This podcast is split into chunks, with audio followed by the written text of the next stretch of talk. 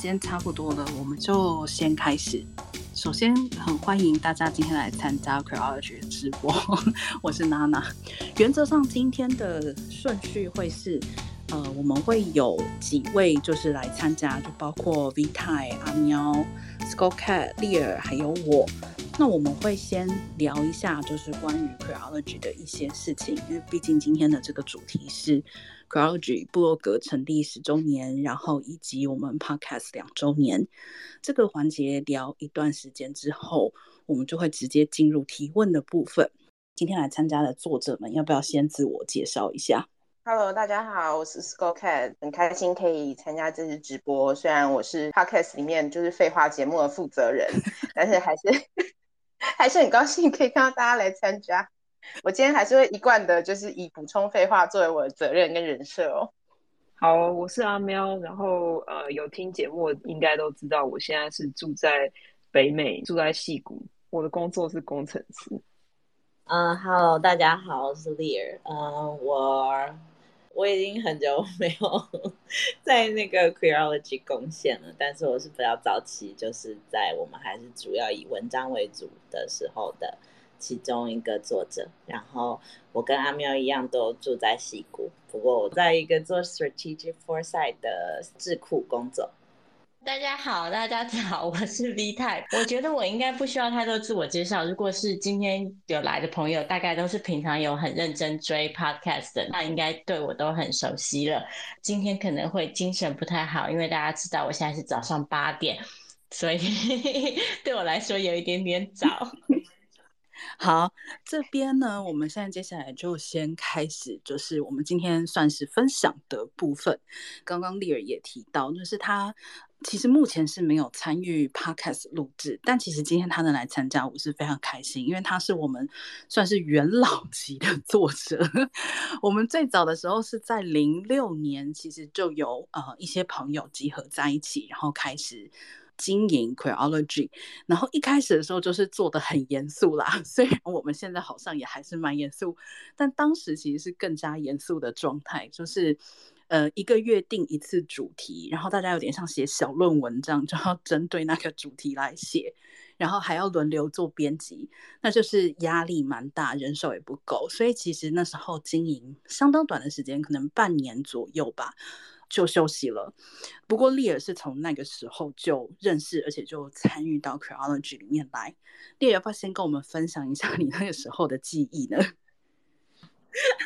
好的，呃，其实呃，零六年的时候，我跟娜娜是我们大学的时候在性别社团就认识了，然后呃，大家一起就是搞过。活动什么的，我那时候在台湾，在妇女新知基金会工作。然后，其实那个时候的讨论是，呃，希望有一个呃部落格是可以把呃这种组织的经验、运动的经验，然后比较有计划性的整理出来，是不是超级严肃？所以，所以那个时候的创始做的人，其实都是学生性别。社团的经验的人，所以就是一个很严肃的主题，对 对，当然就是，但是这个东西就是因为太严肃了，所以大家都很难就长期的进行下去，对，所以后来就没有呃没有继续下去，对。然后，那其实我们今天还有另外一位元老级的参与者，其实是 Skull Cat。Skull Cat 也是从就是零六年的时候就有参加 q u e o l o g y 然后他是从呃我们一开始这个很严肃的时期开始，包括到后来休息一段时间之后，我们就决定要呃换一个方式，然后继续经营部落格。当时做的决定就是说，不想要再写这么严肃的东西了，想要从生活出发，从生活里面的性别观察，然后呃来讨论一些事情，或者是只是来提出一些观点，然后同时当时也就开始大量的就是透过朋友认识更多朋友，招募很多的伙伴，然后来减轻大家写作的负担。然后最后才有了，就是做 podcast，就是在部落格渐渐没有运营之后，我们又开始了 podcast 的历程。也想请 Skull Cat 分享一下，那个时候就是呃，大家要排班写作的时候，是否常常都烦恼不知道写什么？哇，那真是一个要命的时候。呃，我觉得最开始大家其实都高估了，就是这个东西在日常生活中会带来的负担。就是刚开始大家可能很兴奋，然后有很多话想说，可是可能三个月以后，你就发现你什么屁也挤不出来了。嗯，然后 对，而且呃。我觉得做 podcast 跟呃写部落格的困难点不同，没有哪一个比较难，但是在文字上，我觉得人很容易不断的琢磨那个东西，所以他的精神压力上可能又更大，而且你很难、嗯、呃有比较多的像 podcast，我们可以邀请呃受访问的人，或者像 V 太跟娜娜可以是以双主持的形式出现，大家可以互相补足对方的不同。那但是写文章的时候，它就相对是一个比较孤独的状态，你就要一个人撑完全场。然后，所以我想，呃，大概在呃零六年开始之后一段时间，其实刚好那个时候，我们绝大多数人也都是毕业进入工作几年，大家的生活就开始有不同的变化，那也很难再负担这么高强度的写作，所以那个时候我们就暂时休息了一段时间，然后采用一个比较新的。比较偏向混合了，同样是性别跟弱势的议题，再加上一些书写疗愈的部分，然后再回来这样。嗯，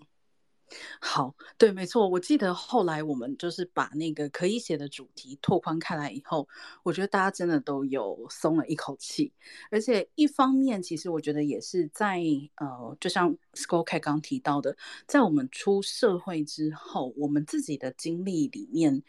也会去观察到，其实有很多所谓的议题，它是非常生活化的，它可能会在一个很不经意的角落 之间冒出来，然后你会发现，哦，原来这是一个其实是跟弱势或是跟性别都有关联的一个情况。那 Skullcat 现在本身也还有在呃主持我们的 Podcast 节目。他刚刚说他是这个 废话担当，其实不是啦，就他的选题都很，也还是维持非常生活化，包括像之前访问酸酸的节目，就是由 Skullcat 主持的。好，那接下来我想要转到 Podcast 的这个部分的话，我就想先请阿喵来聊一下，就是你做这个我在男人谷这个节目，包含你的发想啊。呃，你现在选题的方向啊，还有你自己觉得有哪些特别喜欢，或是觉得特别难的地方？当初娜娜就是邀请我一起来做 podcast 的时候，其实那时候我的工作非常的忙，所以我一开始是没有答应娜娜的。但是后来娜娜又再诚挚的邀请我一次。呃，当初我们决定要开始做 podcast 的时候，其实有全部的 creology 的人员有一起讨论过。那那时候我是非常想要做，因为我，呃，我其实是一个非常非常喜欢听 podcast 的人，我应该一天有大概 花二到三个小时在听 podcast，然后呃，所以我那时候很想要做，可是我那时候真的太忙，就抽不出身，然后后来也是有点担心说，哦，我会不会没有什么东西可以讲？娜娜就是有给我一些呃建议。就是他有，呃，给我一些方向，就是哎，你可以讲一下跟科技业相关的。然后我就想说，哎，对啊，我其实是蛮喜欢聊科技相关的事情。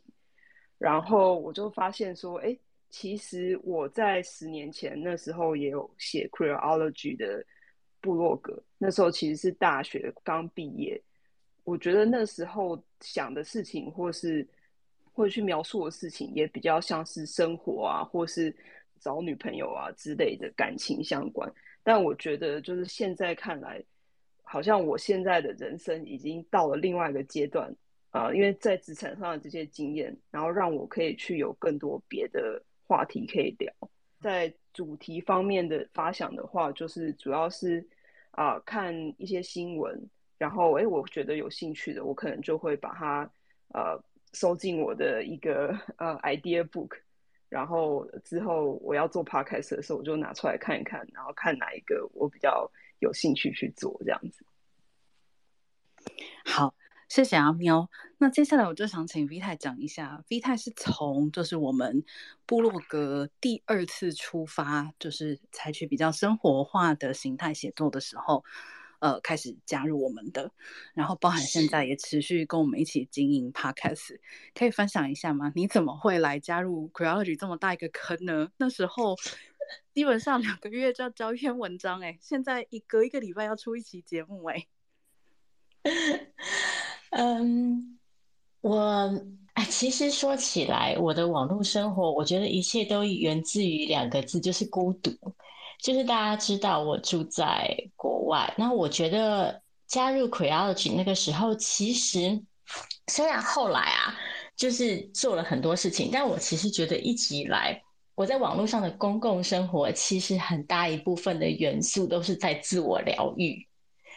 就是。比如说，我有很多意见，没有人可以分享，然后网络就成为一个出口。然后我又，我其实是一个嗯，相对低自尊的人，所以我很需要我来自外来的肯定。所以我觉得这做这十年，真的是我人生非常非常重要的一部分，因为。我所谓的这个来自外来的肯定，倒不是说就是大家一定要夸我什么的，就是不用，就不是这个意思。不是说我每次都要人家就是亲亲抱抱举高高这样子。我的意思是说，就这十年借由这个稳定的产出，让我跟这个世界确实产生了一种固定的连接，让我觉得。讲贡献可能有一点点听起来太太矫情，但是确实是我觉得我有产出，然后我有得到回馈，然后我有跟这个世界上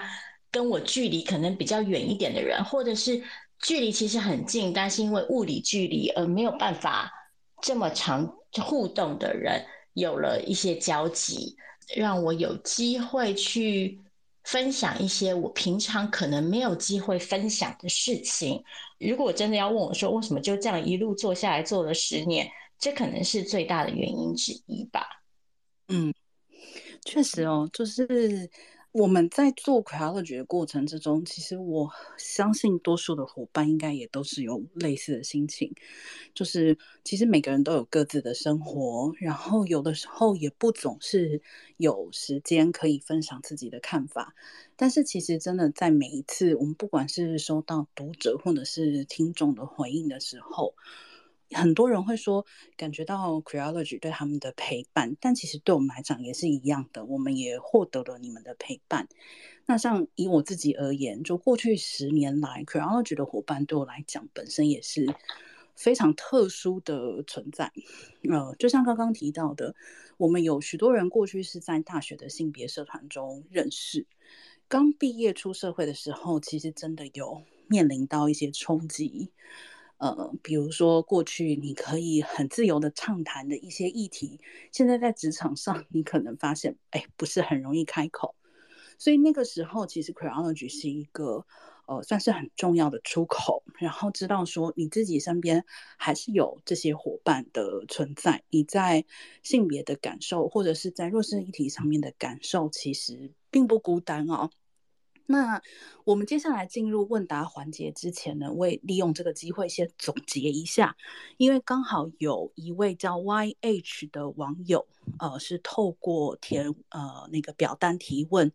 就是问 Queerology 的成员是怎么彼此认识的。希望我们刚刚已经有回答到你的问题，就基本上我们是有一些人原本就认识，然后后来透过。朋友的朋友，大家互相推荐、互相介绍，然后志同道合，然后组成了 Queerology。好，接下来的话呢，呃。呃，如果有要提问的朋友，你可以呃，就是举手了。既然讲到提问，就补充一下，大家也可以问那种很生活化、很简单，就大家不用觉得来 Queerology 提问，你要问很艰难的问题，不用。我完全知道 V 太为什么这个感叹，因为我们在表单上收到的问题真的超级严肃的。我们是不是就给大家很严肃的印象？看起来我跟 V 太 BL 聊的还不够多，对不对？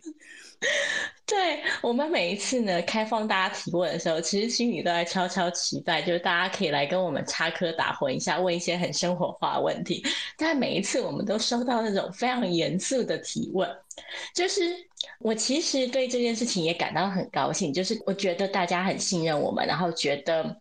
这些事情是可以跟我们讨论，然后觉得我们有办法可以提供一些可能有用的回馈，那这当然是很高兴的事情。但有的时候看到这么严肃的提问的时候，还是在想说，到底是我们的听众都这么都太认真了，还是我跟娜娜真的给大家这么严肃的 形象？好啊，我看到阿丽举手了，那我先把阿丽报上麦哦，稍等我一下。阿丽你好，吗？有听到了，有啊有。我想问，就是有看 BL 的大家，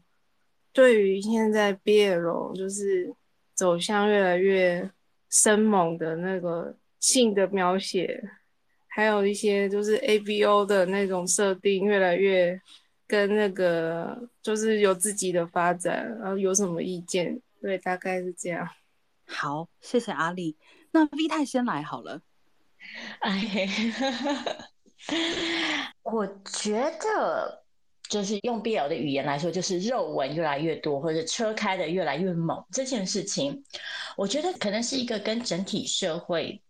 对照的一个情况，尤其是跟中国社会对照的一个情况，就是上面查的越猛，我底下自然就开发越来越多的管道去表达，所以算是有一种嗯。逆反的心态。二来是，我觉得这可能也代表女性对于性的描写越来越不避讳了，而且女性对于性的消费也越来越不避讳了。其实大家看看 BL 的人也都会知道，就是在 BL 社群里求车，然后大家看肉文，其实是一个现在相当普遍的情况。那我觉得这。应该算是一个好事，就是女性在女性自己，或者是说在 BL 这个消费社群里，是觉得自己可以畅所欲言，去表达自己对性的这个渴望。但另外一方面来说，关于这个性的描写，我自己也不是完全持这么正向的态度，因为。就我自己看到的，我会觉得这个性的描写里，嗯，有的时候或者说很多时候，其实还是不免带了一些过去的传统的异性恋关系里的互动想象，然后二来是有的时候甚至带有的是一种非常。危险，甚至是 犯罪性的想象。像我其实觉得很遗憾，就是直到今天，所谓的强制爱都还是可以是一个非常生猛有力的梗。那这对我来说是是有一点可惜的。怎么说呢？性癖是一回事，但另外一方面，我们是不是有可能不小心的在在这些创作当中，去强化一种概念，是说，就是你知道，只要有爱，其实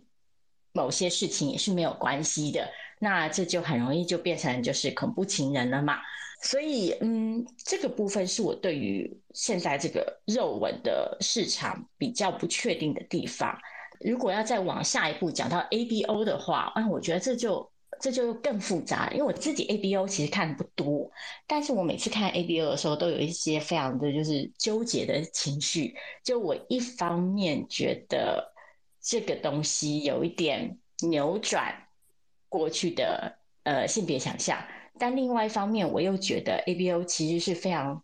生理性的在诠释性跟情爱，所以我觉得说到底的话，就我觉得 BL 这个东西。其实，因为它是一个还在发展中的文化，所以我觉得它它现在还有很多潜能。那我觉得，包括 ABO 跟包括所谓的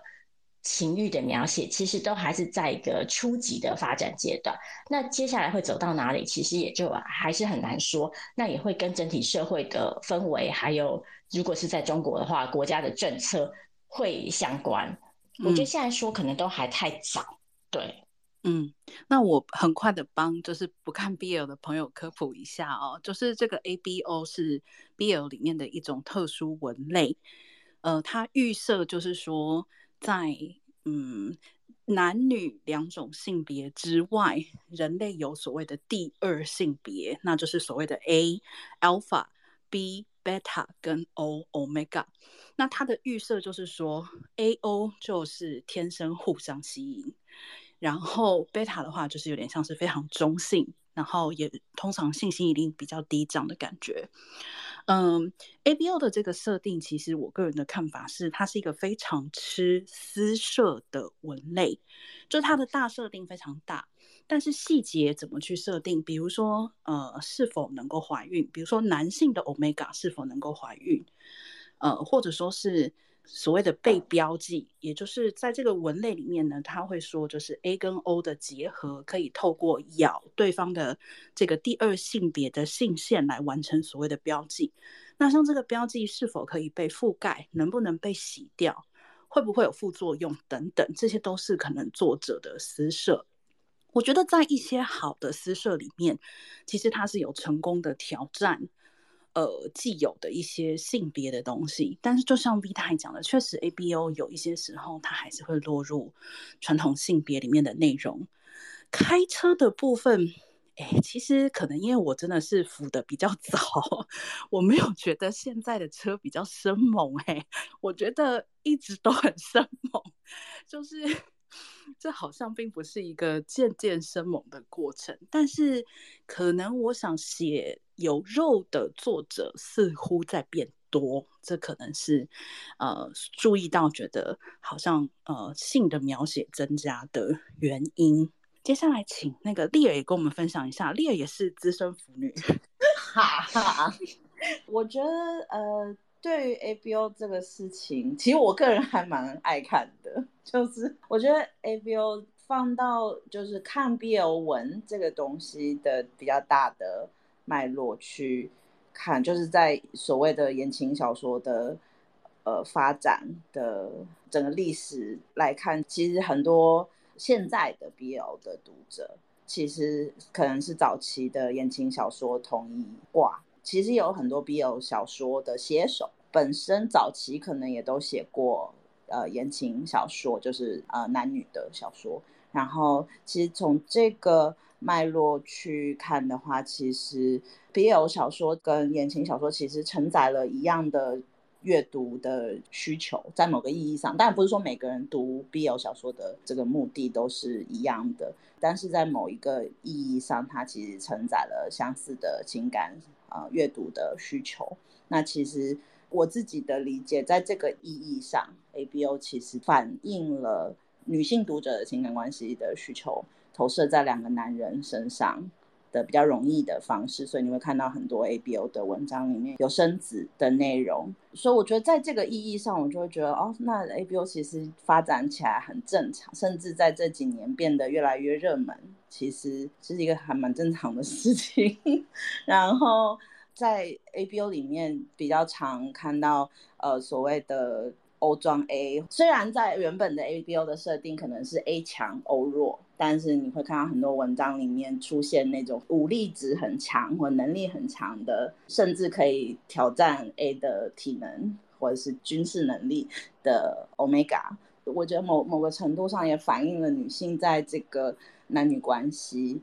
的想象上面的希望能够真的被反转的那个部分，但是可能对某一些女性的读者来说，她还是希望能够看到，比方说生小孩作为一个延续两个人的情感发展的一个方式，所以我觉得就是。用这样子的角度去理解 ABO 的盛行，可能是比较可以理解它。然后肉文，我跟娜娜完全是一样的想法，我一点都不觉得现在的肉文 有比以前生猛。因为其实你还是可以看到，就即使是在台湾，我们的阅读 BL 的小说的来源，很大程度还是中国的写手的创作嘛。然后就是你还是可以看到，在这几年，比方说晋江变得越来越干净啊，这样子的过程中，其实。就是写这个肉的空间，其实是在慢慢的系统性的变小，这样子。嗯嗯，好，谢谢丽儿。阿丽，我们有成功回答到你的问题吗？你有没有要补充追问的？还是我可以请下一位？哦，我发现我的看的取样的那文本都跟大家不一样，因为我是不看那个中国的 BL 文，就是我自己的坚持，嗯、然后。我主要是看那个日本的 BL 商业漫画，然后还有一些就是噗浪上连载的那个台湾作者的 BL 文，嗯，然后那个其实就是在日本商业漫画 BL 的性描写上有一个路数是变得很像那个男性向的成人漫画的那种描写，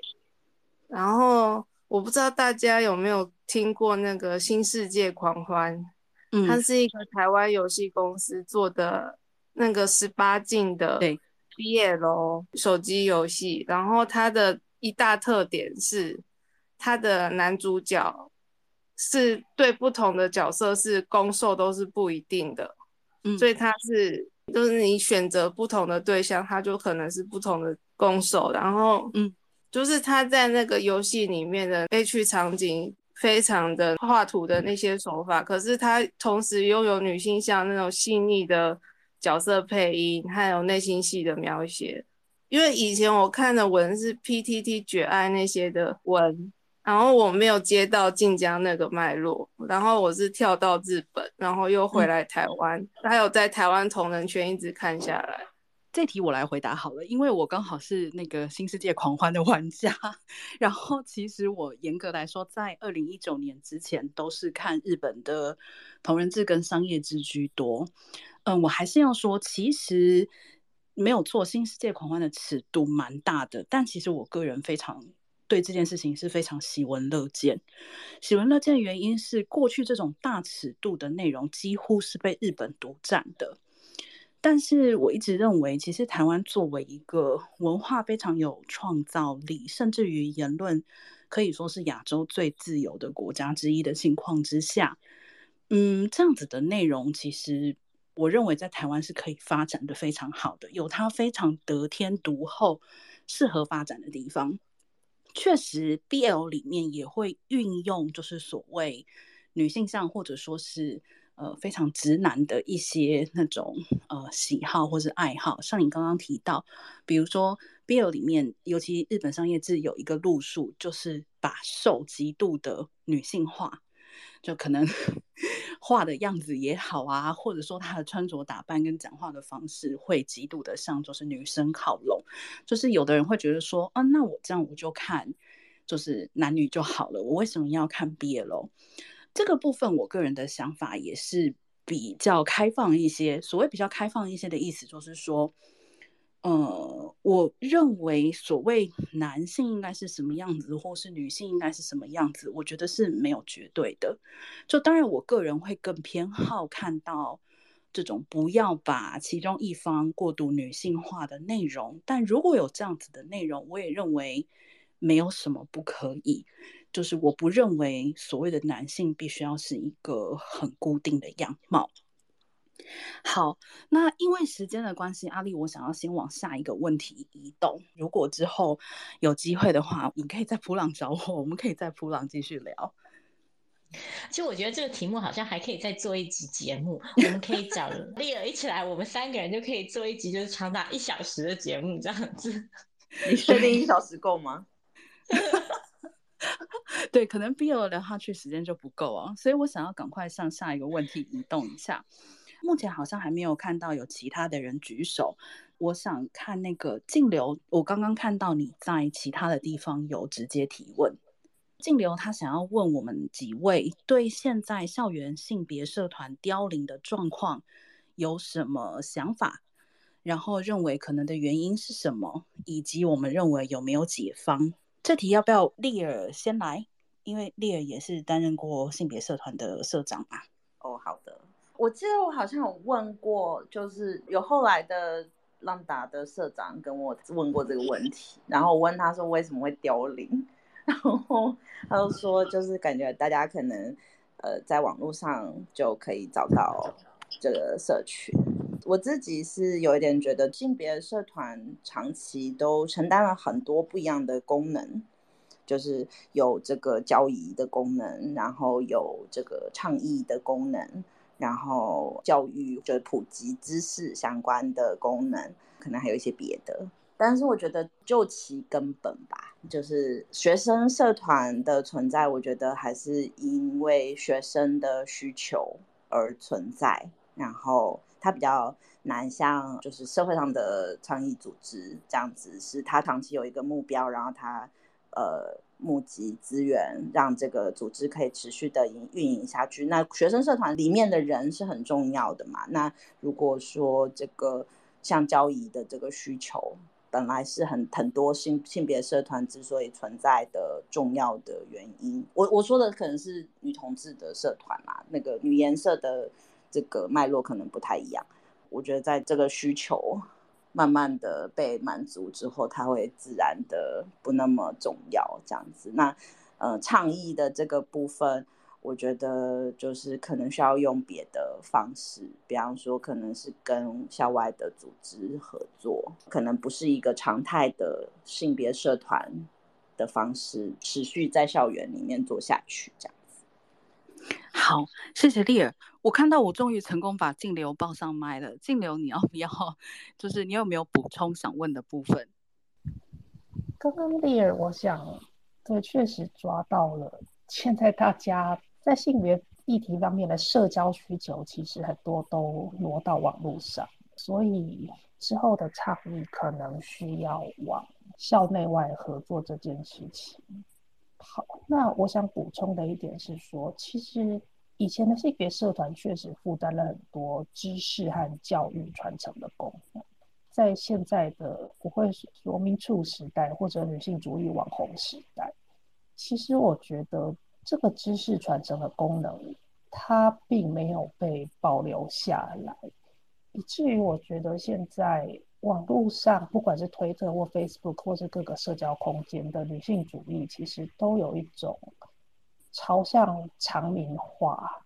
往好的方向讲是常民化，可是往坏的方向讲就是西反射的状况，然后。很多知识没有办法继续传承下去，那对这个样子有什么想法或者建议？嗯，我来回应一下静流刚刚讲的这个部分哦。我觉得第一个是我还是要先说，我蛮认同丽儿的看法。我自己过去在担任社长的期间，其实观察到我的社员大多数的需求，其实还是在交易，也就是在认识朋友。随着社会开放，同性恋要交朋友这件事情变得相对简单。还有就是包含，因为现在性别议题也是比以前要相对容易说出口，所以不管是女颜社或者是同志社团，这几年视为，我觉得是一个很难避免的过程，因为有一个绝大的需求它消失了。但是确实，静流刚刚提到知识传承的部分哦，我觉得这要分成两个部分来看。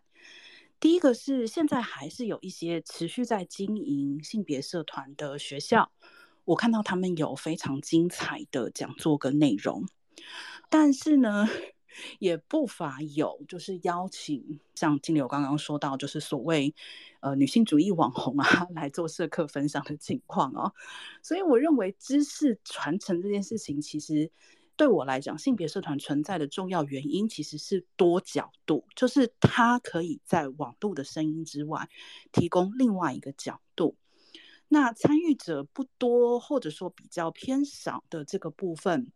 那我认为，嗯，这个就是每个社团可以自己考量的。这几年，我觉得有一个比较好的一件事情，就是说性别社团可以合法成立，也就是我们以前都是所谓的地下社团，没有在学校注册。但现在能够地上化，地上化的好处就是你能够得到学校的一些资源。我认为除了提供知识之外，其实我会很乐见，就是可以看到性别社团跟各个学校的性别平等委员会以及包含辅导室都保持良好的友谊，因为我认为这两个单位包含在过去，甚至于在现在都是有很多可以借用。性别社团优势的地方，包含一些时候可以呃转借一些问题呀，或者是如果学校有办这方面讲座的需求，不知道找谁的话，其实透过性别社团总是比自己瞎找 要好一点哦。所以一方面我觉得性别社团可能需要转型，但是二方面我也认为，如果真的时代不需要它了，那它其实就渐渐飞奥，我觉得也没有关系。好，这个问题到这边静流有要补充的吗？嗯，谢谢，就这样。好，谢谢你。在我们等待下一个提问之前，我想要就刚刚那个问题补充一点是，我觉得另外一个可能的因素，可能是现在的议题的分众化，就是以前性别议题可以当一个大伞，然后。同时容纳很多不同的族群，我觉得现在性别议题里，我们用一种夸张一点的讲法讲裂痕好了。就就算是在性别社群里，我们也可以看到，因为其他的议题而区分的不同的小群体，就次群体。所以我们会看到越来越多的小族群，譬如说，我们如果用网络上常见的标签的话，我们可能会看到比较所谓左交的女性主义者，我们会看到所谓的台独女性主义者，我们会看到各种各种各种的，或者是可能同样的女性主义者，然后在跨性别议题上面也会产生区隔，在性产业问题上面也会产生区隔。这还只是性别内部，然后再加上我刚刚讲，譬如说可能跟国足议题的、跟其他政治议题的，然后在台湾的语境里，又还有跟中国议题的等等等等等等。所以我觉得那种旧日大形式的社团可能。难以持续的一个原因，也可能是因为这个，就是现在的议题已经越来越细部的分众化，最后导致的是我们现在比较常生活在相对小的群体里。那怎么样去突破群体之间的隔阂？老实说，我觉得这是当代社群网站上面一个很大的挑战，就是我们跟自己同温层内部的连接是越来越紧密。但是要突破这层，然后到外界的那个门槛，其实是越来越高的。我觉得这可能不只是性别议题遇到的状况而已。我觉得这一题大概分成一部分是刚刚 V 太讲的那部分啊，然后另外一部分可能就是比较像丽儿讲的这个，就是同志社团的部分。那不过我觉得这个视为也是很可以理解的，因为当这些东西慢慢可以在台面上受到肯定的时候，那当然大家私底下这个我们有这个革命情感部分渐渐就会消失。刚好前阵子我跟娜娜私下来聊天的时候，还在讲说我们以前招社员的时候，那个招生要贴在那个马桶蹲下来可以看得到的地方，还会被打扫阿姨撕掉。就是这有一点，哎、欸，有一点八月十五杀达子的味道，就因为达子不吃月饼，我们才可以这样子 传递讯息。所以我觉得这个算是一个随着时代自然而然会发生的事。嗯，好，我目前还没有看到其他人举手想要发言，那我这边就先切入到之前有说要来参加，并且有先透过问卷提问的问题。首先，这边看到的是阿吉的问题，我不晓得阿吉你有没有在，如果有在，你可以举手哦。好，阿吉想问的是，生活中面对性别意识比较低落的人，理智上知道是因为对方所处的生长环境让对方没有足够的机会认识性别平权，但还是会对他们说出的话或行为感到被冒犯。即使知道也相信对方是在开玩笑，但也知道背后的父权思想根深蒂固。想请问大家平常怎么看待这件事？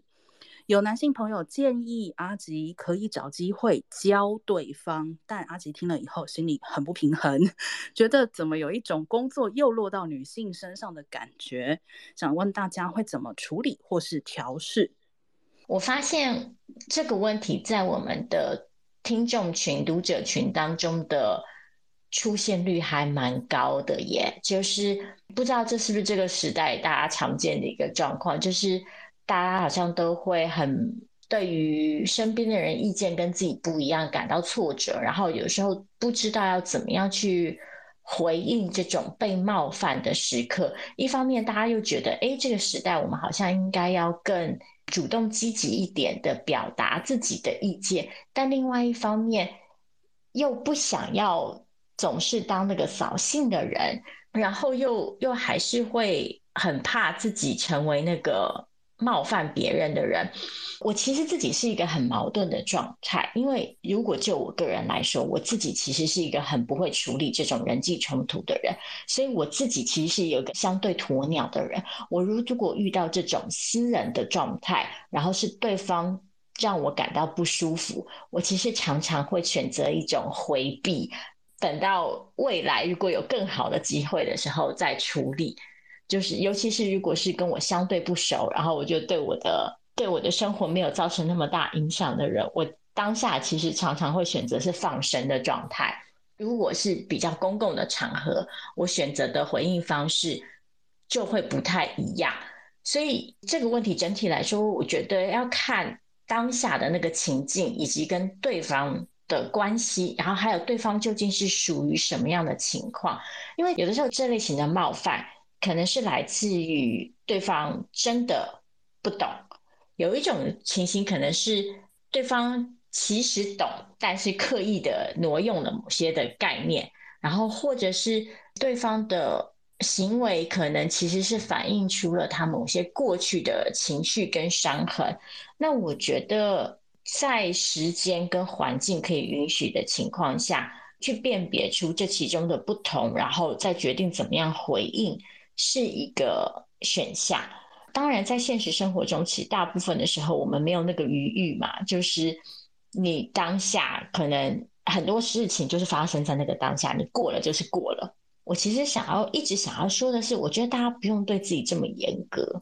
我觉得女性主义者常常给自己过多的道德责任，觉得我身为一个女性主义者，我就必须要做一个内外非常一致，然后我要对得起我自己的女性主义价值，所以常常会在很多就是觉得自己应该要挺身而出却没有的时候。回来责怪自己，我觉得大家真的不用对自己那么严格，因为生活中的互动其实说到底是很复杂的。我觉得很多人会觉得女性主义者啊，你既然你要宣导某个概念，你就应该更温柔同理的去沟通。我觉得这确实又是对于女性主义者一种不是很公平的道德责任。嗯，所以说到底，其实啦，我觉得帮助别人长大不是我们的责任。就我觉得，如果我们愿意当一个想要跟别人沟通的人，如果情况允许，那当然这些沟通都是很美好的事情。但是，就算是有些时候，你觉得当下你就只想要把这扇门关起来，你当下你就只想要放生，你就只想要回避，我觉得那也都不是什么错事。嗯，关于这个问题，我必须说。半开玩笑半认真的说哈，我曾经有很长一段的时间扪心自问，究竟是毫无所觉的大男人让我比较生气，还是会说出我知道我就大男人你怎么样的人让我比较生气？然后我发现好像还是有自觉，但是坚持他继续做大男人的人，可能让我比较生气一点。所以相对来说，我好像就对。因为真的在日常生活之中没有接触，也没有了解，或者是因为成长背景对这个议题真的没有了解的人，可以，嗯、相对有多一点点的 包容哦。另外一方面就是，确实我其实不太喜欢听到说，哎，那你下次遇到这个，你要不要去教他？我觉得“教”这个字本身有一点点，呃，不只是把责任好像放在女性身上啦，另外一方面也是。我觉得性别的东西，呃，你要说教也可以，但是更贴切的其实就是大家自己在生活之中有所体会。你如果在性别相关的事情上受挫的时候，有一些人其实就会开始对性别的议题感到有兴趣嘛，会想要去了解。但我自己的想法就是，我不认为这是女性的工作或是责任。我想讲，我愿意讲，能讲的时候，我就会努力的去做。但如果有人认为哦，你就是应该出来讲话啊，像最近很多人就是有些事情喜欢 cue 女性主义者啊，哎，女性主义者怎么这题你们没说话？这个其实我就不是非常想理会哦。包含比如说，就像之前嗯、跨性别的议题在噗浪上面就是延上的时候，我曾经有一段时间是直接把我的噗浪就是锁账号，因为。我虽然非常希望支持跨性别的朋友，但并不代表我可以或是我愿意无限度的去承受一些恶意的攻击。我认为这对所有的女性都是一样的，或是对所有愿意在性别议题上发生的人都是一样的。我们没有责任，也不需要自我要求说你随时随地必须在性别议题上发生，让你不舒服的人。诶，我觉得可以分几类啊，就是没有什么交集的人，其实真的建议转身走掉就好了。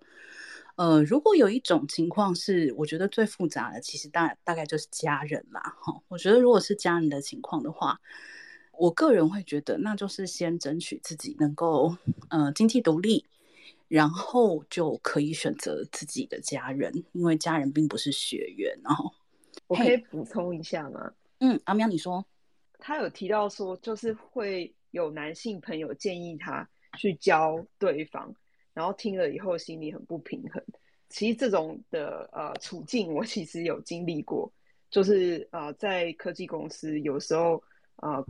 这个工程师的团队只有女生，只有我一个女生的时候，通常他们想要多邀请一些女性工程师来加入公司的时候，他们就说：“哎，你阿喵你就去啊，怎么样之类的。”然后我那时候就一开始觉得非常的不开心，因为我就觉得说，为什么这是我的工作？而且你也没有付钱让我专做这件工作，你应该请另外一个人去处理这件事了。后来我有跟其他的朋友，就是有稍微聊了一下这个，有些男性的朋友他们不太想要去呃教育别人关于性别的话题，有一部分他们的考量是他们会觉得说，嗯。就是你知道，过去两三百年来都是男性在说话，这个世界游戏规则也都是男性在定。那他有什么权利在这个性别平权上面又出来指指点点说，哎，你们要怎么样做才可以达成性别平权？所以以至于他们就会想要把这个权利去交给少数的族群。所以我觉得也可以稍微了解一下，就是他们的动机是什么。然后可能不会觉得这么不舒服。嗯，对，确实现在比较有一些男性朋友在性别议题上比较意识的话，可能会对话语权这个事情会有一些自信哦。其实我们等一下的提问里面也会有，就是有一位有提到相关的问题。好，那我们先看下一题，这题是豆乳提出来的。那他本来也是说会出席，不晓得你有没有在直播间？如果有的话，可以举手。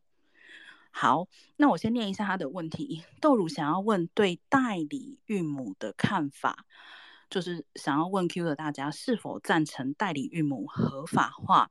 他觉得代理孕母是在剥削女性，可是有不少进步派都支持，让他觉得自己是否太过保守？所以想听听看大家对这个问题的看法还有讨论。V 太要先来回答这一题吗？好，呃，这一题啊，我觉得这题真的好难。就这一题差不多就可以讲一期，对不对？就是要讲四十五分钟。对，这一题就是我如果真的要好好讲的话，我觉得真的是就是接下来的一个小时都会耗在这件事情上面，所以我尽量把它讲的简短一点。之所以有人会提这个问题。如果是跟我比较熟的朋友，可能也是有注意到，就是我至今其实没有什么对这个问题发过言，像我们做节目也至今都还没有提到这一题。那之所以会这样，就是有一点回避的原因，就是因为我自己对于这个议题的立场其实还不是很确定。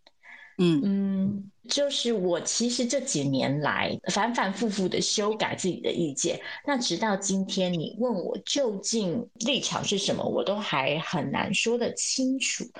我在过去的时候确实是倾向于支持代理孕母合法化，我支持的原因是因为我觉得这代表着某种的女性的身体的自主权，就是我们如何选择使用我们的身体。我们希望拿它来做盈利也好，或者是做一种慈善性的代孕也好，我觉得这是这是属于女性如何使用自己的身体的自由的一部分。有些人会说：“哎，那这样不就是鼓励女人把自己的身体当做工具？”我其实觉得，在资本主义社会，我们每个人的身体其实都是我们的工具啊。我觉得在这个部分上面，有些人反对代理孕母的论调，跟反对性工作的论调，其实是有点相似的。那这也是我对于这个反对论述的最大的不解。就是如果说我今天是一个工厂女工，我坐在工厂里十二个小时，我一样是在贩售我的身体。那为什么突然到了女人以自己的身体跟性作为一种商品的时候，我们的道德警觉就突然变得非常非常的灵敏，就觉得哎，不对不对，女人的身体不应该这样被使用。所以我其实觉得这部分反而是一种对女性的身体跟性的自由权的限制。另外一方面，我支持代理孕母合法化的原因是，我觉得这有可能鼓励我们想象一种更自由的家庭。也就是我一直是支持，就是我觉得我们在婚姻、生育跟养育这三件事情是可以脱钩的。这么说的意思是我们现在这三件事情其实都是集中在异性恋小家庭，主要是异性恋小家庭里发生嘛。就我们期待两个人认识之后结婚、生小孩、养小孩，那所有的责任跟压力都是集中在这个异性恋小家庭里面。但是我觉得一个更自由，然后可能也是对育儿更友善的环境。是可以让这三件事情脱钩的。代理孕母或许有可能是其中一个方向，就是当我们把怀孕跟生育这件事情拉出来的时候，是不是其他的事情也不一定要绑桩在一起进行？那是不是有可能透过这样子的路径，让我们去想象一个更自由的家庭组成？这是我对于代理孕母比较。正向的看法，但是尽管我这么说，也不代表我觉得压迫完全不存在。嗯，那尤其是考量我们现今的全球的资源分布跟现今代理孕母发生的状况，确实代理孕母的状况今天很大程度发生在于富有国家的女性利用贫穷国家女性的身体。然后，贫穷国家女性的身体因为缺少其他的经济资源，而必须透过这样子的方式来维生。所以，代理孕母这一题确实比较复杂，是因为它涉及的并不只是女性的身体，它涉及的并不只是一个性别的问题，它确实同时还是一个阶级的一个国族的问题。所以这就让这个议题确实是有一点点复杂。另外一方面是，其实现在大家讨论到代理孕母合法化的时候，有的时候我们会跳过一个阶段，但是那个阶段其实可能是很重要的，就是我们在讨论的到底是什么程度的合法化。那这其中最主要的两个差异，一个是我们在说的是一般性，就是非商业的。代孕的合法化还是商业代孕的合法化？所谓非商业代孕，就是这其中不涉及金钱交易，而只是说，比如说，因为我的朋友生不出来，然后我生得出来，所以我就把我的子宫借给他们这样子，然后这是我们之间纯粹就是纯友情的一个交换。那商业代孕就是涉及贩售等等的嘛。商业代孕的合法化，那确实就会有更多的衍生问题。譬如说，当一件事情要商品化之后，这个商品涉及的到底是什么？这个商品涉及的是婴儿本身，还是整个怀孕的过程？这其中，雇主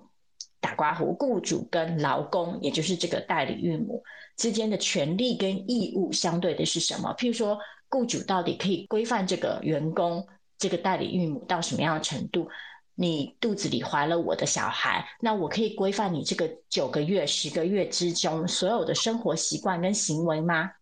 再来就是，如果说这个过程当中出现了瑕疵，事后的处理方式要怎么办？就是这个当中会涉及很多细部的需要规范的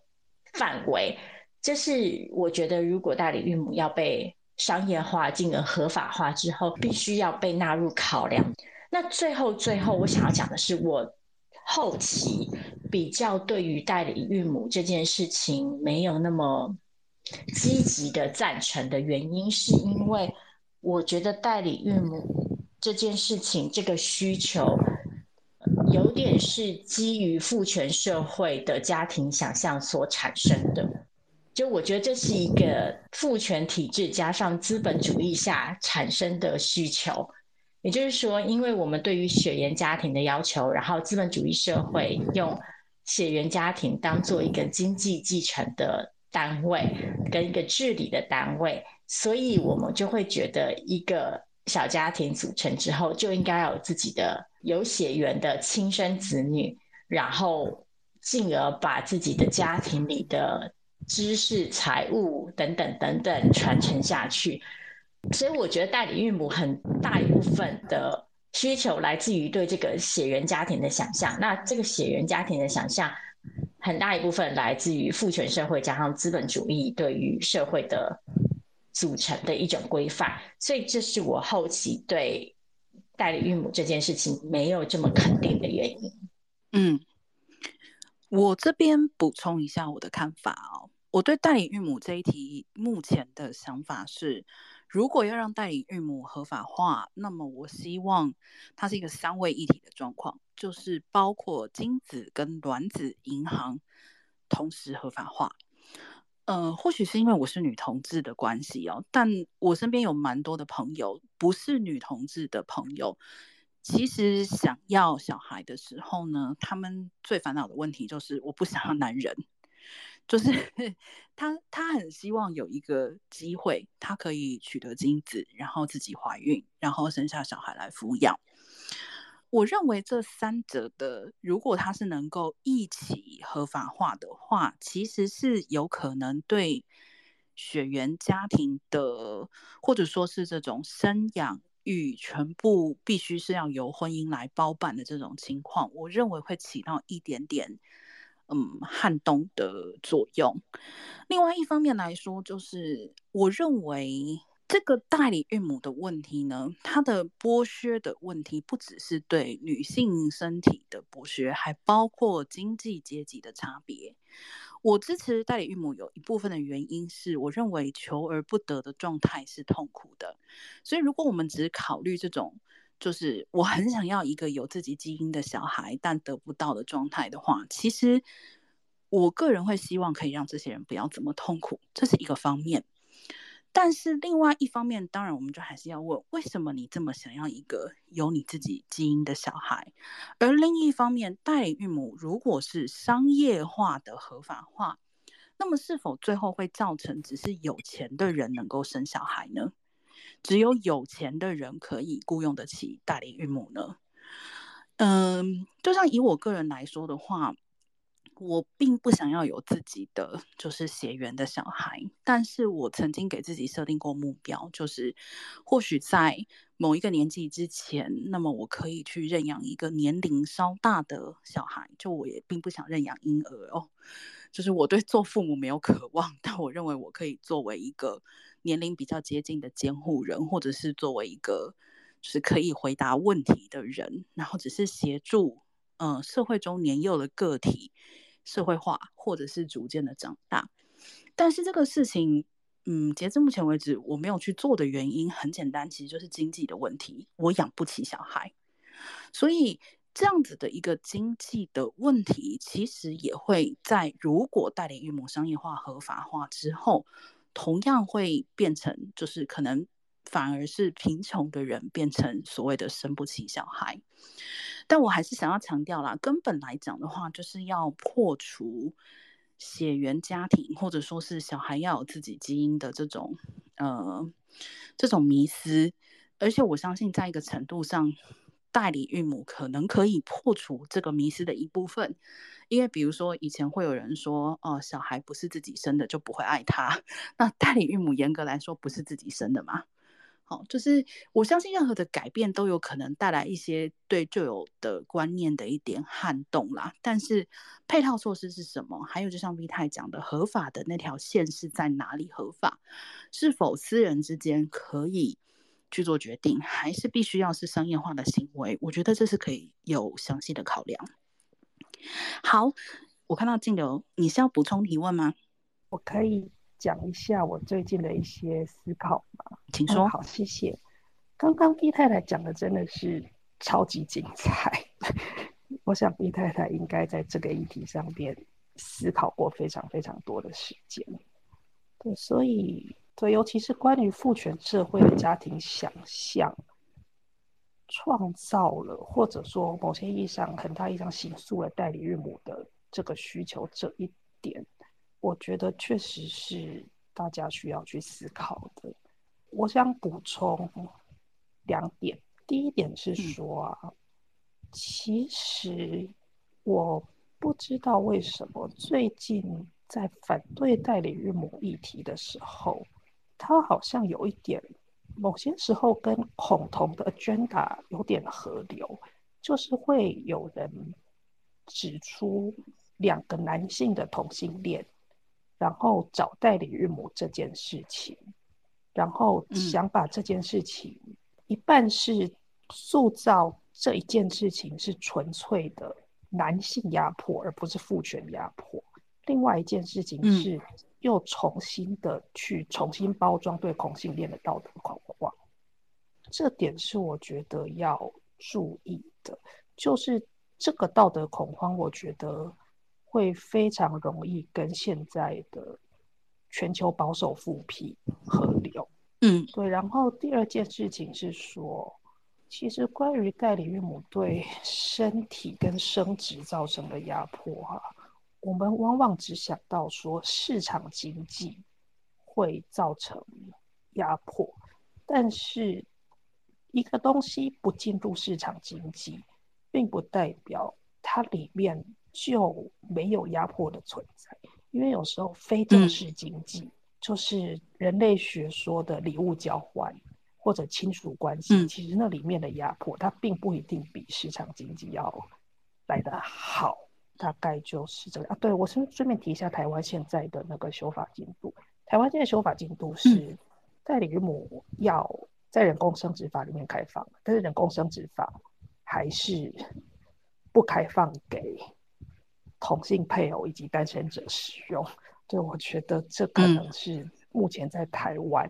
在立法的战场上面需要直接去挑战的事情。谢谢静流的补充。金流提到的这点其实很重要，就是这个人工生殖法的在台湾的进度，其实也反映出了。我们对家庭的想象嘛，还有就是针对这种所谓男同志才想要代理孕母的想象，其实也是非常单一的。就是终究还是认为，你只要是一夫一妻的家庭，那你不需要代理孕母。那如果你一定需要代理孕母，我们也要把它限制在就是一夫一妻的范围之内。好，那下一题呢，是来自海绵的提问。那海绵想要知道怎么看待女性和跨性别的冲突。他说：“当然，这种冲突很可能是虚假的。女性和跨性别同样受到父权规范的压迫与约束。他尝试与身边的人讨论这些议题，在讨论的过程，往往会察觉到自身的厌女情结发作，感觉自己上演了男性说教。”他认为，身为男性来说，这个议题有点不恰当。毕竟，他可以轻松地支持跨性别，很大程度是我身为男性的既得利益。同时，虽然他可以现学现卖父权如何打造女性不自在的言论，但他对于女性真实感受到的不安与恐惧还有很多不了解的地方。所以，他认为现在比起说，更应该倾听女性的感受与视角。但有时看到噗浪上一些较为极端、对跨性别不友善的言论，还是会感到不认同与无力。在其他议题，他可以自豪地诉说自己的观点与理念，甚至在心中有这是正确的想法，例如同婚、废死、反战。虽然这种自以为的想法可能也不太好，但在跨性别这个十分艰难的议题上，似乎没有一个简单的方式可以去诉说。描述去理解，想问如何看待跨性别议题所遇到的冲突？好，也是 Vita 要先来吗？其实我那天回顾了一下，其实如果有比较长期听我们 Podcast 的朋友，可能也注意到，其实我们还没有就这个主题做一个整集的节目，但我们其实隐隐约约在好几集的节目里都有提到相关的主题。像譬如说，在 Q 十七的时候，我跟阿周就讨论过，就是跨性别运动员的争议这个部分。那一集其实就已经讨论到，就是让跨性别女运动员去参赛，尤其是大型的国际竞赛，是不是会影响到顺性别女性运动员的权利？那或者是我们在 Q 二十的时候，娜娜访问了热线跨性别小组的奥利维，然后讨论到就是关于免术换证这个议题。那我跟娜娜则是在 Small Talk 第三十集里面也是讨论过关于二元的性别疆界这件事情。所以如果有听过之前的节目的朋友，可能也会知道我跟娜娜在这个议题上面的立场其实蛮一致的，刚好是跟一些台湾的社群网站上，例如噗浪。可能会出现的一些主流的言论比较相悖的，我必须老实说，这个议题在过去半年、一年，其实带给我蛮大的，讲创伤有点严重啦，但是带给我蛮大的，嗯，惊讶也好，思考也好，遗憾也好，但就是带给我很多的情绪，因为事实上，我确实一开始并没有想到。在台湾的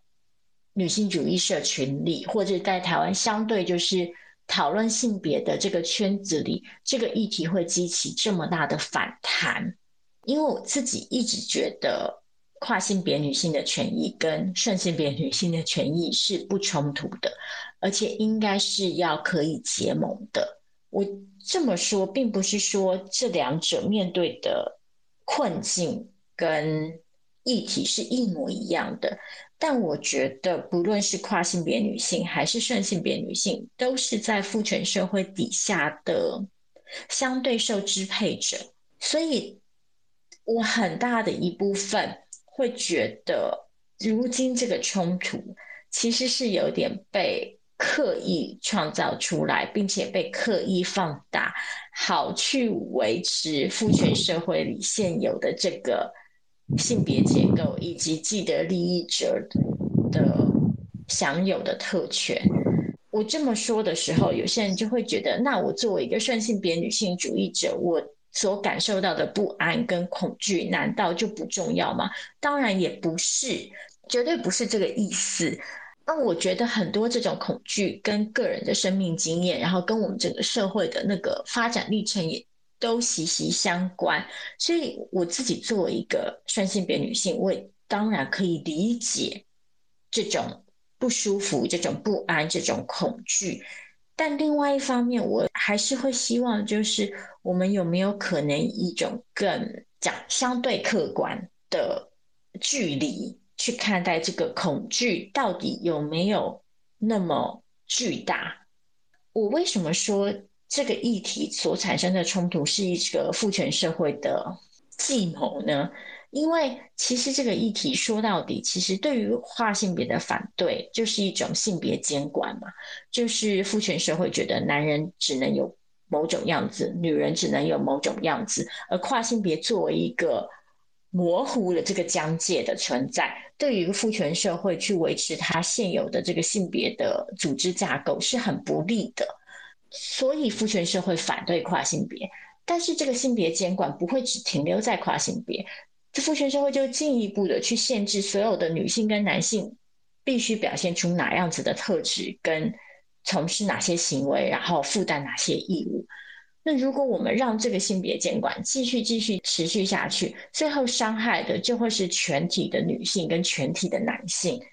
这是我个人的基础立场，但到底要怎么去消解这之中的矛盾，老实说，我自己还在想。嗯，我想要先说的是，我很高兴，而且非常感谢海绵提出了这个问题，而且知道海绵在观察跟参与讨论的过程之中，对于自己的性别位置也有反思。我觉得这一点是非常重要的。但我认为这并不代表男性不应该参与到这个问题的讨论里面来。呃，也就是说，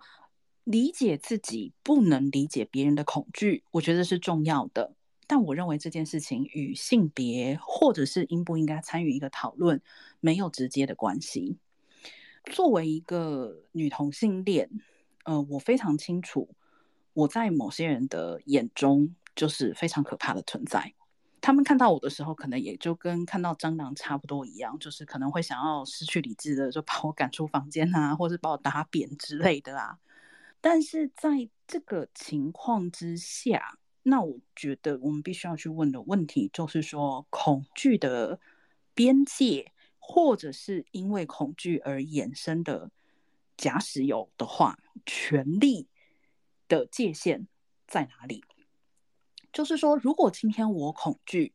我就有权利要求全世界照我的想法来立规则的话，我认为这个是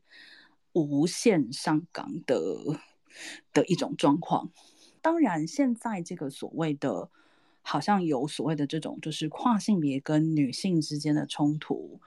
我一直认为，其实这个是呃没有嗯能够把恐惧的源头真的找到的缘故。也就是说，其实女性的恐惧是来自于整个父权社会底下对女性的不友善。在过去，不论有没有跨性别的时候。我相信多数的女性去，比如说去上厕所，或者是去更衣间，所感受到的恐惧，跟现在你所了解到说，哦，好像要有一个这个所谓的免书换证，哦，那好像以后会有所谓的这个，呃，男跨女，以后可能就可以进到女生的所谓的空间里面来。让你感到恐惧，我我其实认为这两者是被是被混淆的，就是你的恐惧其实是来自于整个父权社会的不友善，但你现在把它集中到一群其实并不完全被父权社会接受的人身上，我觉得针对性是错的啦。另外一方面，我认为不管是女性的身份、男性的身份，或是跨性别身份的认同，其实都是一种应对二元性别的暂时状态。如果有朝一日我们真的能够停止进行二元的性别区分，那呃，我想那个时候就会非常明显，这从头到尾都不是女性与跨性别之间的问题。而另外一方面呢，在这个所谓女性与跨性别的问题之中，有一个非常欠缺的部分，就是。似乎大家都集中在男跨女的这个部分，而女跨男的这个部分似乎并没有被提出来讨论哦。那我觉得我们可以去深入的思考一下，为什么会是这样？为什么男跨女的部分受到了更多的聚焦？那我认为这跟呃所谓就是原本拥有男性身份，但居然自愿要去做女生。啊，那你一定是有什么问题？我认为跟这种想法其实是有一定的连接的。好，这题就先到这边。那么下一题题目是来自凯熊，凯熊本来是说会出席，不晓得你在不在？好，那他的问题 很简单，就是他想知道大家对强尼戴普跟安博赫德之间官司的看法。我可以不答这一题吗？可以，可以，可以，可以。开玩笑，老实说，我最近呢，大概就是自从官司开打以来呢，我就一直在等着有人来问我这一题，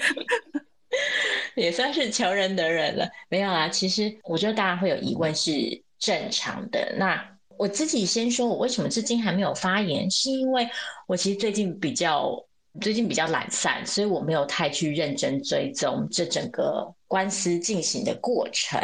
那但是在事件爆发最初的时候，我其实写过文章讨论这件事情。我其实觉得这个议题说到底有非常多。可以讨论的面向，那但是讨论这种名人议题啊，一直以来都有一种困难性，是因为我们知道了都已经是第二手、第三手的资讯了，而且是被是被就是转述很多次的。譬如说家暴这件事情本身就有它的复杂性，因为它是发生在两造的一个私密的空间里，所以为什么家暴事件常常很难处理？然后常常会呈现出一种就是公说公有理，婆说婆有理的状态，因为确实你是没有办法有第三者的。那我们现在知道是，就这件事情发生在他们两个人之间，然后这件事情被他们两个人各自的传达出来，然后现在进入到了法庭程序。那我们在接受到的资讯，其实已经就是从媒体从这个法庭当中转述出来的。所以我自己后期对于讨论这类的议题会比较小心，是因为这中间确实有很多资讯的落差。但是如果我们就我们眼下可以得到的资讯来讨论的话，这个议题确实是有很多面向值得我们讨论，包括亲密伴侣暴力的现象跟他们的特征。就是其实大家可以发现，哎，亲密伴侣暴力很多时候不是单纯一方打另外一方的问题，很多时候它确实是一个互动的过程。那事实上，像强尼戴普跟 Amber Heard 他们俩之间的这关系的呈现出来的样态。很有可能是很多亲密关系、很多暴力的亲密关系里常见的状况，就是确实那个暴力是互相的，是你打我，我打你，或是我用语言侮辱你，导致你气不过，你打我。但是，但是这样说的时候，也必须要去强调，就是大家知道，在讨论亲密关系暴力的时候，有两种常见的学说，一种是权控说，一种是。互动论嘛，那我个人其实还是比较接近权控说的立场，也就是我相信亲密关系里的暴力是一种权力的展现跟支配力的表现。所以，尽管我说很多时候那个互动的样态就是暴力是互相这件事情是存在的，也不能。否认，就是这其中还是有很大的性别权利的差异，然后跟性别权利的作用在。但这个继续讲下去可能会有点复杂，我只是想要就是强调，就是说我个人还是认为权控是这里面很重要的一个元素。所以尽管我说那个暴力是互相的，我还是反对。就是有些人会说，有些人被打是自找的，是你先挑衅的，这个说法我是不认同的。我只是想要强调这一点，不然。就是我觉得可能会引起误解，嗯，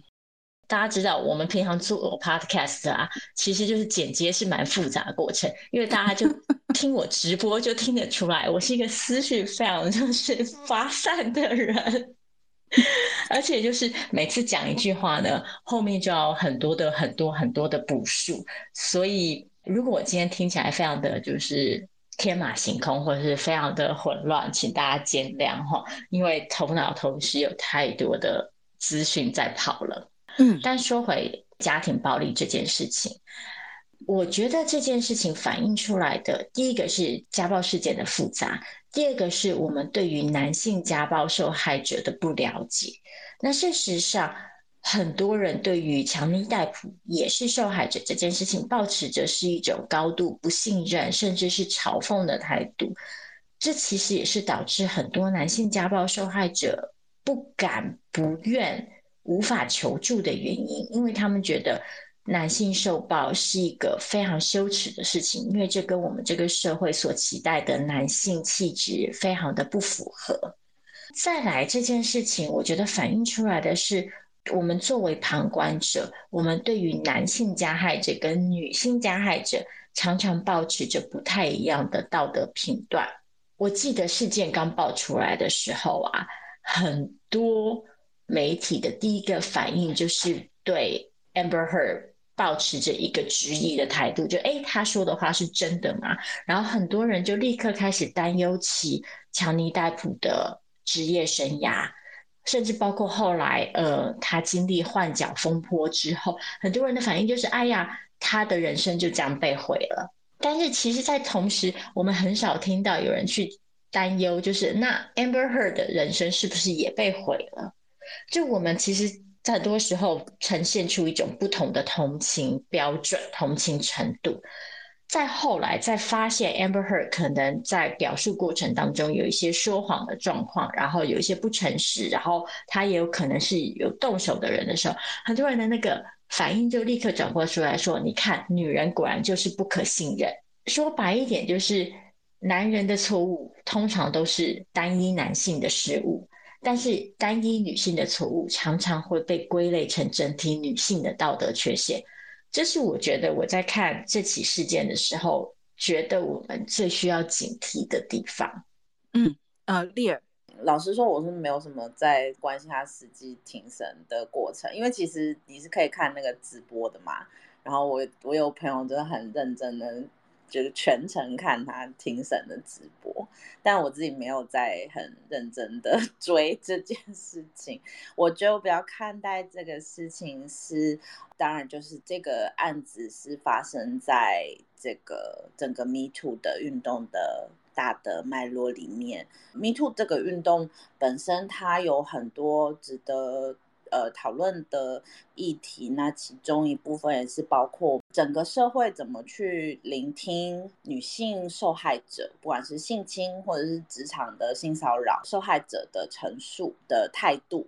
这件事情。但是像这类的案子，当它能够有。浮现的空间了之后，可能很多时候就会延伸到司法上的问题，不管是民法上的职场性骚扰的球场，或者是甚至性侵害作为一个性犯罪的审判这件事情。然后我自己因为可能我的学术背景关系，我自己会比较在想这件事情。那当然就是对于女性性侵害的受害者，或者是家庭暴力的这个受害者。他在媒体、在法庭上的表述，其实每个场域里面，关于人怎么聆听跟做出判断的方式，就其实是有很不一样的规范。然后，像比方说，法庭里面当然是有很多成文的规则，是你应该怎么样提出你的证据，然后形成整个推论，然后做出判决。然后这个判决会有什么样的？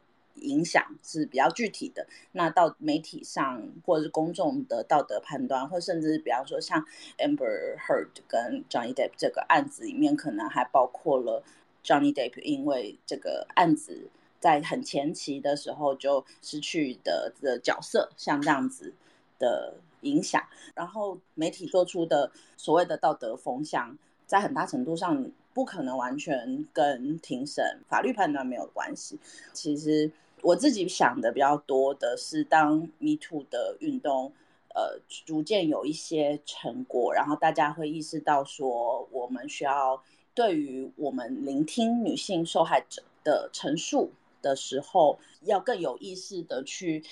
调整自己可能存在的偏见的同时，我觉得法律的问题就是，当这个这些东西你实际要进进入到法律程序里面去要求你的权益受到伤害之后的补偿的时候，我觉得可能会是下一阶段更重要的议题。因为其实对法律来说，它是假设所有的人是一个抽象的平等的状态，每个人有一个抽象的。一样的表述的能力跟人格，但是你怎么样在法律上可以有更能够倾听女性受害者在各种语境，或者是她的表述能力，或者是她心理的压力跟经过创伤了之后她的表述能力的差异，或是她回忆过去。经历的能力的差异，就是法律要怎么样能够在考虑到这些差异的情况下，还能够做出公正的判断。我觉得可能是下一阶段更重要的议题。然后以及像 Me Too 这个运动，呃，我们会看到很多时候对于所谓的施暴者的惩罚其实有时候不是在法庭里面嘛，像比方说我们看到 Kevin Spacey 他的职业生涯就等于是结束了。假设我不知道将来会怎么样，我也不假设 Johnny Depp 一定是受害者或者是不是。如果说真的会有出现，比方说所谓的加害者，他后来被发现他可能并不是这个，是事实上不是这个状况的时候，那他在法庭以外遭受的这种不利益的状态会需要怎么补偿？我觉得可能会是接下来更就是需要关注的事情。好。谢谢 Dear 跟 V 太，下一题是来自 JJ 哦，那我好像看到 JJ 在呃直播间里，对吗？就我不知道是不是你，如果是你的话，你可以举个手，我等一下把你报上麦哈。JJ 想问的问题是，去年六月台湾发生漫画家和丈夫猜拳猜输了要含儿子，也就是婴儿的生殖器官的新闻，这件事在网络上一面倒的风向是。不重视婴儿身体自主权的批评，但好像没有听到其他声音。虽然他理解身体自主权的重要性，但内心总觉得身体自主权这件事，除了从双方知情合一的角度去理解之外，能不能有更立体的解读？如果用一个又地狱又无知的类比来说，总觉得可以明确指出人被下药、被趁机性侵的错误在哪，但是不重视婴儿身体自主权这件事，似乎不知道从何解读起。毕竟婴儿可能还完全不了解发生了什么事，旁边的人就马上跳出来说，没有经过婴儿的同意就碰他的身体，这是性侵，好像马上在帮婴儿的意志发言。不知道大家怎么看待这件事？这题我先来说好了哈，我觉得有这样的一个反思其实是重要的，就如同这几年我们在性权的议题底下，其实有过一些相关的讨论，就是比如说是不是在一些场合、一些情况之下，过度的把小孩看成无行为能力人，就是认为他们不能够为自己的身体做决定。但是，为什么在法律上对未成年人是有特别的保护？哦、我觉得有一部分的原因，其实正是因为在于我们没有办法具体的解读他们的意愿。在没有办法解读他们的意愿的时候，我认为先将其视为不愿意，是一个更好的，或者说是我认为是一个更。安全能够保护对方的方式，但相对来说，我们能否做到在对方有明确的意愿表态的时候，不管是否与性相关、与性别相关，那么尊重对方的想法、看法，而不是以你还是小孩而否决对方的意见，那我觉得这是另外一个功课。稍微可能有一点点题外话的，就是如果 JJ 你对。所谓的这种没有办法讲话的小婴儿，然后旁人直接就说啊，没有经过婴儿同意就碰他的身体是性侵。对于这个议题很有兴趣的话，有一个英文的剧本叫做《The Goat》，就是山羊，全名是《The Goat》or Who is Sylvia。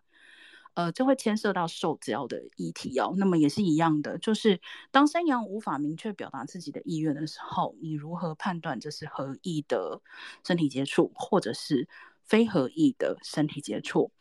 但是确实哈，就是在这个话题里面有一件事情，就是说没有经过对方的同意就碰他的身体，是否可以直接上升到性侵？嗯、我认为。不管被碰的是不是婴儿，其实在这里也都很值得一些更细致的分辨跟思考。就是我们都认为知情同意是重要的，我们认为积极同意也是重要的，我们认为说不就是不也是重要的。但是是否呃，我们要这么快，就是把当对方没有表态，或是对方根本无能表态的时候，就直接上升到性侵，我觉得里面需要一些细致的分辨。就如果对方是喝酒失去意识，那么无法表态的情况之下，你与对方发生性行为，我认为这这个没有什么可以 讨论的啦。但是就是说，在一些特殊的状况之下，我认为也是不能够回避，需要更精确的讨论。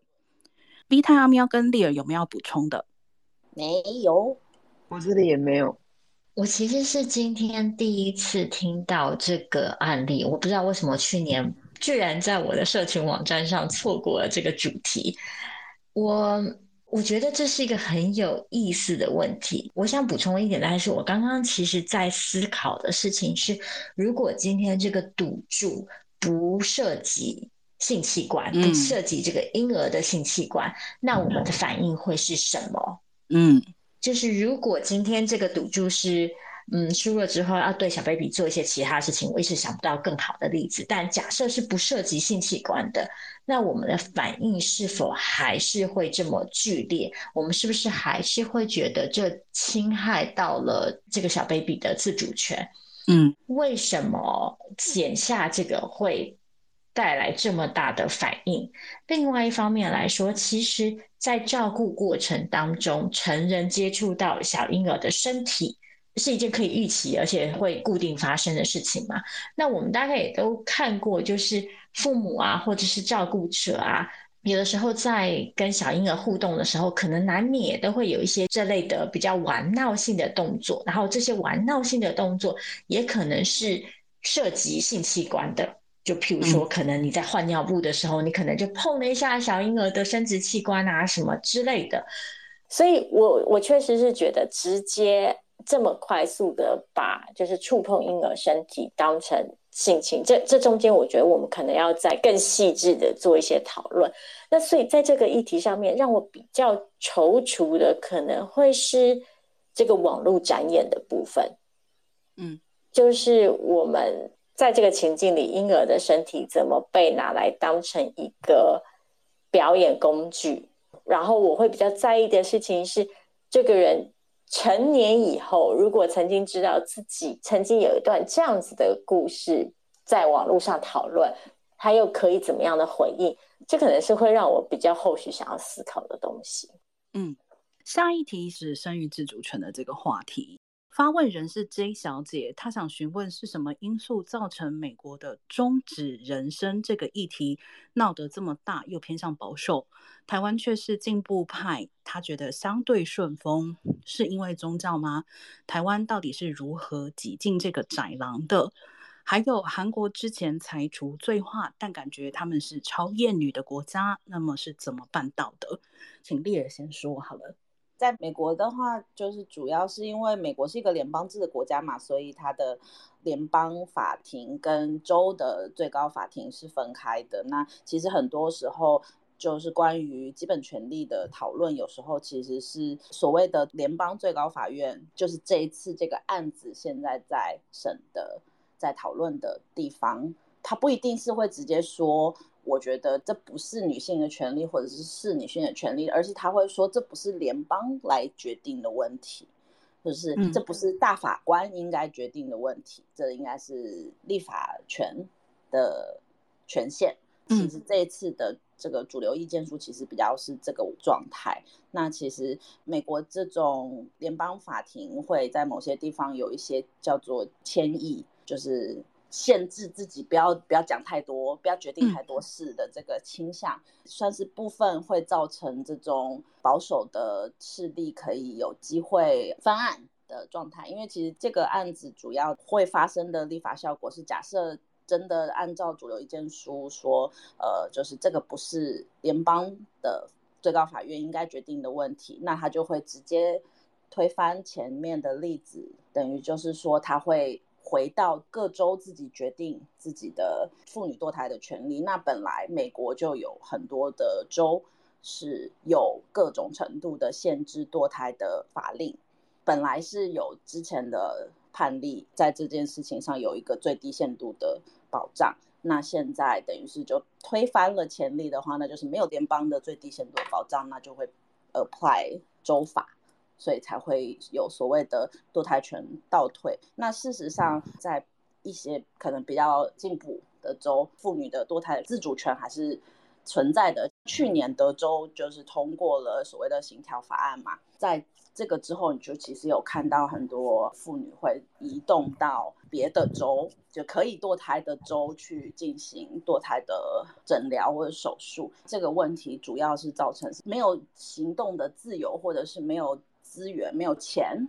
可以移动到别的州去做这件事情的妇女，她相对上的坐台的自主权就会受到不一样的侵害，主要是这样子的状况。嗯嗯，好，谢谢丽儿。这边我还是让 V 太先讲好了，我等一下再来做补充。好，其实我觉得丽儿已经讲的还蛮完整的了，至少就美国的部分，其实好像我也没有什么可以补充的。我们。讲一下台湾，我觉得台湾，我去查了一下，就是台湾的优生保健法是在一九八四年通过的嘛，其中是规定了六项条件，包括譬如说本人和配偶有遗传性疾病啊，或者因为性侵导致怀孕啊等等，在这个六个情况之下是可以得以合法堕胎的，所以我们其实从这个条文可以看到。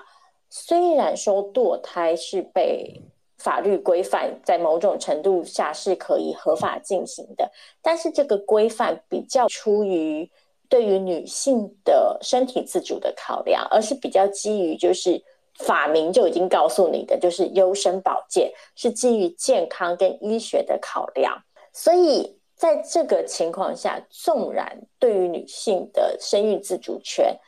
当然是带来了正向的影响。但另外一方面，其实从条文的整个设置也可以看得出来，女性还是相对被放置在某个客体的位置上。如果大胆的说的话，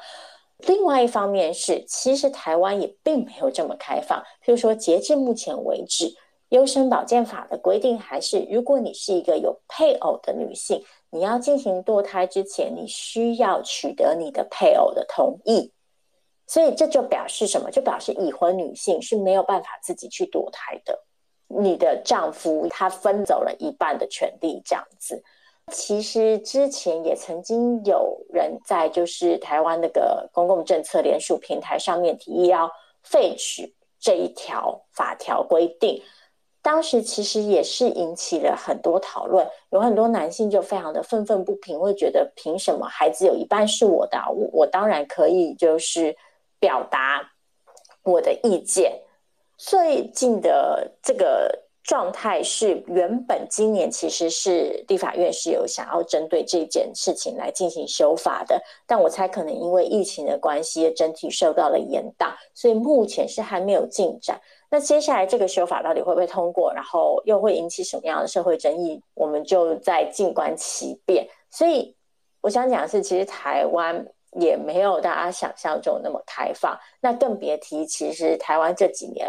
保守基督教团体也是非常的积极的，在透过政治参与来影响政策。那事实上，之前也有某某是想要提出台湾版的心跳法案进行公投，然后虽然最后公投没有成立，但是也不排除他们现在看到了美国的这个趋势，有可能在台湾再卷土重来。所以凭良心讲啊，我个人对于生育自主权这个议题来说，没有这么的乐观。再来韩国，韩国其实我没有那么熟，但我大概就是查了一下资料，韩国其实在二零一九年才除罪的嘛，在二零一九年之前，堕胎其实是一个被刑法处罚的犯罪行为，那是在二零一九年的时候，韩国的最高法院。宣告这个法条违宪，然后让堕胎得以除罪。那事实上，这已经是韩国的最高法院第二次针对这个议题进行处理。第一次是在二零一二年，当时的判决还是合宪的。在我找到的相关报道里是指出，就是说，在二零一九年判决里呢，韩国最高法院的九位法官里是七人赞成除罪，二人反对。那这赞成除罪的七个人里面，其实真正认定堕胎罪违宪的只有三个人，剩下四个人其实是他们觉得，尽管堕胎罪侵害了女性自主权，他们也还是觉得医师给予无差别的处罚是不恰当的。但是他们也主张，就是母体内的胎儿在一定期间内，他们最后是定为二十二周，就是应该要被视为人。所以在超过二十二周以外的堕胎，还是是应该是不合法的。当时为什么这个风向从二零一二年到二零一九年会有这样的转变？大部分的主流意见是认为，在过去几年当中，真正因为堕胎而遭受处罚的人数其实不多，所以其实堕胎罪本身是非常难以执行的。因为其实大家也就知道，你就算堕胎今天被规范成犯罪，有需要的人他还是会透过各式各样非法的手段去寻找这个服务。所以其实让堕胎非法或是罪行化，让堕胎服务难以取得，并不会停止堕胎存在，并不会阻止堕胎发生，只会让堕胎地下化，然后让堕胎变得更危险，造成更多女性的生殖风险而已。韩国其实也是基于这样的考量，就是堕胎其实并没有消失，堕胎罪真正处罚到人其实并不多。事实上，这个法律有跟没有一样，所以才会觉得这个法律存在并没有必要，然后除罪化才得以通过。所以整体来说，韩国之所以得以通过，一来是性平团体长期倡议导致的结果，然后整个社会的性别观念的改变，再来是整个法律的执行面上面带来的效益。所以这就是有点天时地利人和之后的结果。对。我这边补充一下哦，主要是要补充美国的情况啦。其实我要先说的是，这一次美国的这个最高法有可能会推翻。堕胎权的部分，其实我个人是 有点深受打击。我所谓深受打击的部分，就是说，第一个，当初这个所谓的堕胎权，在美国其实也是打了一个擦边球。它其实同样是像刚刚 V 太讲的，它没有直接肯定女性自主的权利，它其实是放在隐私权底下。就像丽尔刚刚提到的，就我认为这个或许在法律的程序也好，或者是说这是不是一个法律可以插手的问题上面会有争议，是否应该因为有争议，最高法去撤回这个判决？我的看法则是否定的，因为这牵涉到的一个问题就是说，以后最高法保守派的法官多还是自由派的法官多，那么他们就可以好像是但凭心意。去决定一些议题的走向。美国的最高法院历来其实在这件事情上面做得还不错的一件事情，就是说他们尽量的是针对法的根源，或者说是法的根本去做讨论。那当然，你的立场会影响你对法律的诠释，这是不可避免的。可是相对来说，就比如说像美国现在的首席大法官 Roberts，那么他最近做的很多判决的诠释，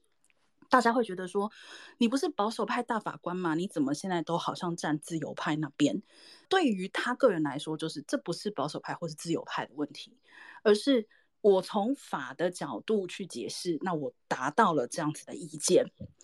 但是这次这个堕胎权的问题就变成了一个完全政治的一种。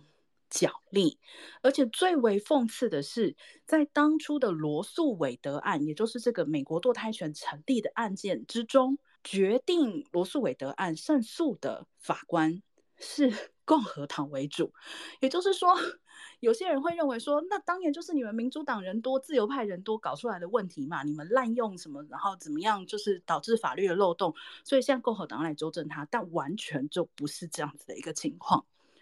第二个是。最高法如果可以在一个法律或说某一种权利施行几十年之后把它撤回，这是一件非常可怕的事情。包含同性婚姻、包含平等权利的法案、族裔平权的法案都可以被撤回。这对许多弱势的族群来讲，从此以后就是生活在不安全之中。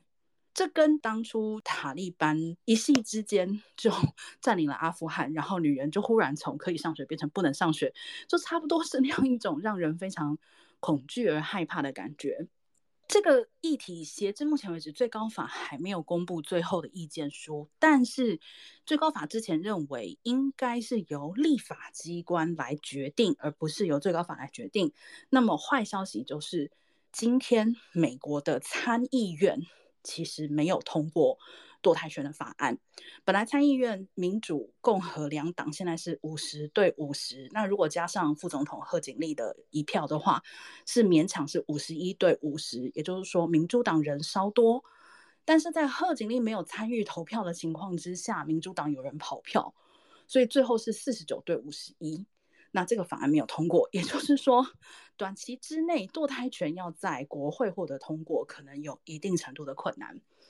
我个人认为，这个目前可能唯一有两个方向可以看得到比较正向的发展，一个是美国今年底要进行所谓的中期选举，中期选举就是在总统四年任期的中间，也就是两年任期的时候，会有部分国会席次改选。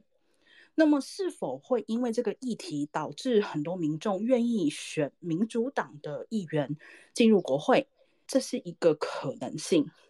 二方面就是刚刚丽尔提到的，由于美国是有所谓的联邦法跟州法两个层级，那么如果堕胎权在联邦法上失去了根据之后，就会由州法来决定是什么走向。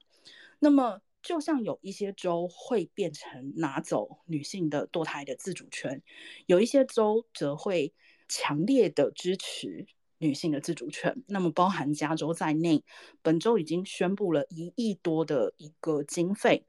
那么就是要为之后外州可能涌入的寻求堕胎服务的女性能够提供帮助。那关于堕胎权的争论，其实我觉得全球有一个共通的现象，也就是说，把堕胎或者说是终止妊娠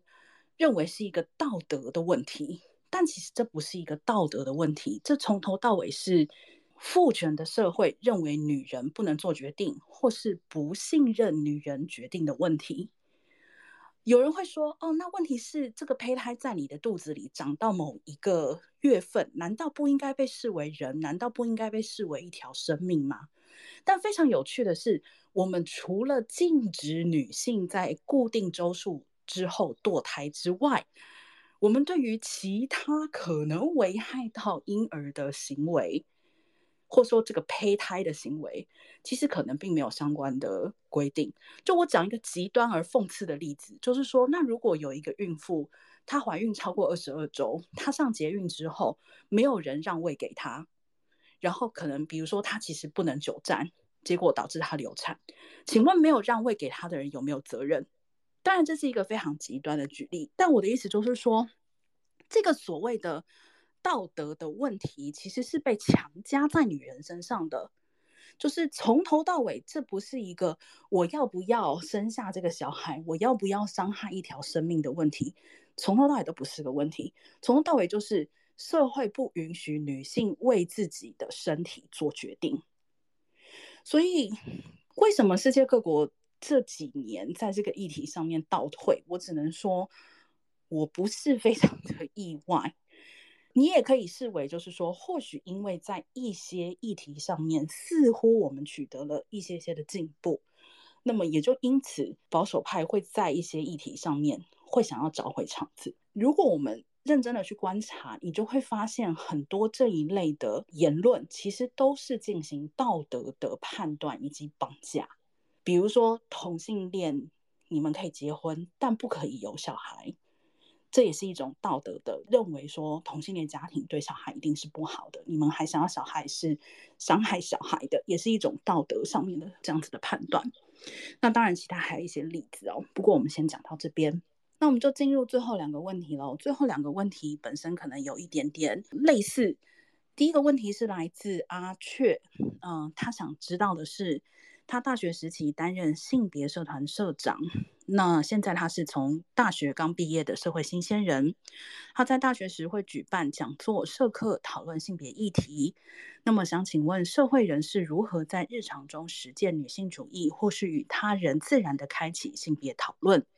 他觉得在职场或公领域场合很难撼动父权体系，甚至表达不同意见都有困难。另外一个问题呢，是来自一位在海外上学的中国高中生，叫做月。他说，他从几年前开始关注平权和女性议题，但随着在国内外经历到、看到、听到的事情，他感到越来越无力。比如说，他在一个中产白人为主的学校做了很多关于女权 LGBTQ 的宣传，还是偶尔会收到男生们的嘲笑。又或者，至今学校对女学生的着装还有各种要求等等，让他不禁感到哪里都一样烂，甚至觉得失去做我以前在做的，比如 Po 文发声、印海报、手册分发在学校里这类事情的动力。想请问大家，在座的女性是否也会有这种感觉？做了多少也改变不了什么的感受，又是如何激励自己的呢？阿喵，要不要先来？哦，好啊。我觉得首先呢，就是觉得啊、非常的感动，就是你在学校做的这一些呃活动啊，或者是宣传这些的，因为一开始做这些事情呢，一定就是还蛮难的，而且这些你现在做的事情，你短时间是看不到任何的成果，甚至有十几年、二十年都看不到任何的成果。但是我相信啊，就是一定会有人把这件事放在心上。也许他不会像你一样主动来跟我们分享，但是也许你发了一个传单，也许就刚好让一个在性别认同上有挣扎的人去感到有一些陪伴。那因为我自己本身也是这样，就是我在我青少女时期，也是因为有接触到网络，然后有接受到 LGBTQ 的讯息，然后让我有觉得说，哦，其实我不是很奇怪的人。所以我觉得你不要太啊、太沮丧。然后另外一件事情就是，我想要说关于反对的人啊。我觉得这个世界上呢，真的很极端的人其实是很少的。虽然他们的声音都特别的大，但是我觉得很多人其实是因为一些原因，比如说他可能是因为他害怕跟你一样被别人嘲笑，所以他去加入那个人比较多的那一边，跟他们一起嘲笑你。所以我觉得也可以花一点时间去用一些好奇心去了解他们。到底是什么样子的原因，呃，要反对或是要取笑你？也许你问他，他还说不出个道理，反而他自己有点糗，这样子，大概就是这样子。好，谢谢阿喵。Vita 呢？我觉得同伴还是重要的。这题其实有点呼应到我们一开始的问题，就是我们为什么加入 Creology，然后我们为什么就这样做了十年？其实 Creology 就是一个。彼此互相激励的方式，因为做这些事情，一个人终究是孤单的，那同伴的存在还是非常重要的。所以，像我们也就会觉得啊，偶尔要开开直播啊，然后我们要让大家提问啊，也就是希望可以打造更多的同伴感，因为这些事情确实是孤单的。嗯，另外一方面是，就像我前面讲，我觉得大家都对自己好严格哦。就我觉得，如果觉得累了就休息呀、如果今天觉得挫折了，那没有关系，那我们今天就暂停去做点别的事情。我们等改天有力气了再来就好啦。就我觉得，我们不需要一直觉得自己作为一个女性主义者，好像就背负着全世界的责任，我们就必须要一直就至死为此议题奋斗。我觉得女性主义者也是可以休息的。另外一方面是，老实说啊，我自己是一个不太不太相信说服人的人。就是这句话讲出来很奇怪，因为呢，很多人都会觉得，像我们这种在网络上写文章啊，或是做 podcast 的人，一定是就是有满肚子意见，然后很希望可以改变别人。但其实。就像我一开始说，我这中间有很多自我疗愈的过程，跟别人的互动对我来说是一个 bonus。但是其实我一直觉得要说服别人是一件很难的事情，因为我们每一个人的价值体系跟我们每个人的意见跟立场，其实都是长期塑造的结果，然后受到我们身边各式各样因素的影响，我们很难去期待，就是说今天一个人带着他现有的。价值立场来跟我互动，我可以在短时间内，我可以用三句话就改变他的想法，不可能嘛？所以我其实很少去期待说我在跟一个人的对话过程当中可以改变对方。我常常都是觉得对话对我来说的意义是我表达了我可以表达的。如果我今天能够让你记住我，如果事后哪一天。你遇到了契机，我觉得所有的改变都是需要契机的。如果有哪一天你事后又再想起我说，哦，原来当初 Vita 是这个意思，那我觉得这就是一个很成功、很成功、很成功的互动了。所以我觉得这些事情确实很多时候会带来挫折。那我觉得挫折的时候就取暖没有关系。另外一些时候，就是真的还是那句话，不需要对自己那么严格，做你。眼下愿意有能力做到的事情，在同伴之中，或者是在很多很多小事之中，去找到这些事情，还可以继续支持你的动力。那我觉得路或许就有可能走得比较远。至于改变，确实很多时候不是当下可以看得到了，这是一件有点残酷的事情。但是我们眼下经历的很多改变，其实十几二十年前。参与性别运动的人也没有想到可以看得到，所以我觉得还是可以抱持希望的。嗯，其实我自己有的时候觉得，我在讲一些事情的时候，或者说是做一些事情的时候，其实并没有想得很深或是很远。你也可以很直接的说，就是这个社会让我不舒服了，这个体制让我不舒服了，它限制了我，我认为它不合理的限制了我，那我就开始抵抗。那这个抵抗的过程之中，我会累，累的时候我就会休息。就是其实多数的时候。我并不认为自己是一个倡议者，我并不认为我在说服大家，我也并不认为我是希望大家都觉得我讲得很有道理哦。就是如果能够造成改变，我会很开心；如果不行，因为我还是很不舒服，所以我依然会把我的不舒服表达出来。就像我觉得你现在可以印小册子，或者说是去一些地方贴文啊、留言啊，这些当然都很好，因为你在试着说服别人，这是一种很可贵的动力。但是相对来说，就是我觉得根本来讲，呃，还是跟自己有关的。希望别人过得更好，那么前提是当然也是希望自己过得更好。如果这个过程中你觉得疲惫，觉得累，觉得受到了伤害，那我觉得当然应该先先退回来，先关注自己的状态。另外，我想要重点的回复一下，就是阿雀关于他作为一个刚出社会的新鲜人，然后可能以前在大学参加社团，然后可以觉得。呃，参加很多的议题，但是出社会之后，觉得在职场或公领域场合很难撼动父权体系，甚至觉得表达不同意见都有困难。其实我必须很坦白的说，我认为在公领域发言或是在职场发言，从来都是困难的。现在可能因为我们比较容易在网络上面找到与自己类似的声音，所以觉得好像发言变得容易了一些。但在现实生活中，不管是职场还是公领域，发言的成本有的时候可能是非常高的。这种状态会让人觉得压抑，这也是属于我之前所说的就是让我不舒服的事情之一。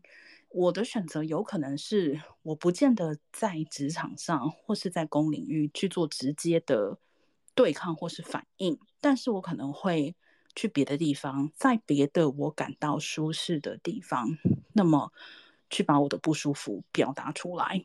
但是啦，如果真的这个职场就是让你非常非常非常的不愉快的话，呃，建议其实还是要去找能够让自己开心的方式。不管你是选择要离职去一个你知道相对友善的环境。或者是你选择透过其他权力的介入来调节你的现况，我觉得都是可能的选项。我刚看到阿喵举手，对吗？哦，我没有举手，但是我只是认同这一题。我也可以再呃补充一下，就是我觉得在职场上的时候，如果说你可以去观察一下你身边的同事，他们对于性别平权的敏感度啊。然后可以去稍微不要带评论的去讨论这些话题，其实可以观察出来一个人的一些想法。你可以跟这样子的人，就是在职场上结交。因为我曾经也是在一个比较有歧视或是偏见的工作环境底下工作，然后我那时候每天都会觉得说，我是不是有点神经病？我是不是太敏感了？就是。是不是我什么事都觉得别人有偏见或者歧视？后来我跟一个同事，那我是有观察到到他说他是一个很喜欢去参与一些演讲的人，然后他讲的内容都是跟性别平权有关系，所以我就有跟他接触。私底下我们才发现说，哦，我们其实都有一样的感觉。我之后有机会可以分享一下。就是如果在公司里面遇到这样子的问题，或是你想要有这样子的团体，其实是有机会可以改变公司的一些文化的。我之后也会在节目里面分享，就是我之前提到的 Uber 的吹哨人 Sullivan f o w e r 他其实是也在公司里面找到一群小团体，跟他一起去对抗他在公司里面遇到的性骚扰。对我而言的话，就是。Q 也是我的小团体，所以 让我在这个社会上推动这个职场性别平权的这部分也有很多的同伴这样子。好，V 太有要补充的吗？嗯，其实我觉得大概就是这样。我其实觉得大家都要偶尔的，就是拍拍自己的肩膀说，说啊做得好。因为我刚刚其实想到啊。高中生就已经开始从事这些活动，其实是非常了不起的事情。我高中的时候根本连女性主义是什么都不知道呢。对啊，所以其实我觉得，大家在这个时代啊，因为我们接触资讯的管道已经非常多了，然后因为整个社会的风气的关系，越来越多人会知道怎么试图在日常生活中参与政治，然后为自己的权益发声。但我觉得这些机会增加的同时，可能也都给予我们的一些压力，觉得，哎，我好像必须做点什么。那我觉得大家不要小看，就是在日常生活中一些更细微的互动，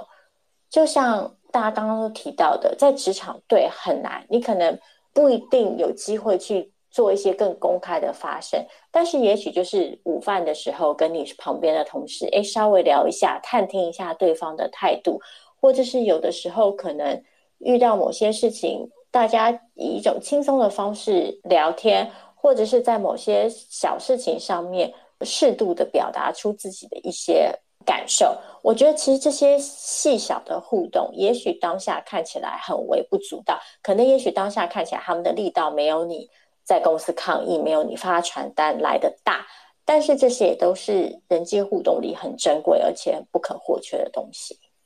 嗯，像我其实觉得在职场上暗度陈仓是一个非常好的做法。有的时候同事来找你聊天的时候，他可能就是不是想要从性别的角度切入来谈这个话题，但是如果你觉得合适，那么在安慰对方的情绪之后，我觉得是可以。偷渡一些性别的概念进去，那你也可以视对方的反应去决定是否要继续跟对方进行性别的对话，这样对自己的一些算是言论的安全，我觉得也有保障。好，那么从 两点开始到现在也已经进行了两个小时了，其实还有一些呃问卷的提问是没有回答完的。之后我们会另外录制一期节目，那么会确保把所有提问人的问题都回答到。不过结束之前，还是再问一次，现在现场的朋友有没有要提问的？我们可以另外再开放五到十分钟的时间。好，那看起来是都没有。那我们今天就到这里，非常感谢来参与的每一位朋友。那今天的节目我们之后剪接也会放在。呃，我们的 Podcast 的频道上面，所以如果你错过了开头的内容，也不用担心，之后你还是可以听到这些内容。抽书的部分呢，呃，所有有填问卷的朋友都符合抽书的资格。那么最后哪些人中奖，我们也会在脸书跟推特再行公布，会透过呃填问卷时留下的 email 地址来联系大家。好，那今天活动就到这里，再次谢谢大家。对，谢谢大家今天的参与，很高兴。就如果大家觉得这样的形式是大家喜欢的，也欢迎留言让我们知道。虽然说今天因为时间的关系啊，或者各式各样的原因，可能不是很盛大，但其实这种小团体我自己是还蛮喜欢的。所以如果大家觉得这样子的形式，嗯，是大家希望未来以后可以更常有的，也欢迎就是留言让我们知道。那也许我们之后可以再更常安排这样子的活动。嗯，然后同时在这一次的问卷中，我们收到了很多朋友的鼓励。我还是要说，就是非常谢谢你，呃，告诉我们你觉得被陪伴的。听到这样子的回应，我每一次都觉得被陪伴的人是我。那真的很谢谢大家，希望 Q 还有下一个十年哦。不过不管怎么样，至少应该 Podcast 会有三周年。那我们就有机会再见喽。谢谢大家，拜拜。嗯，谢谢大家，拜拜。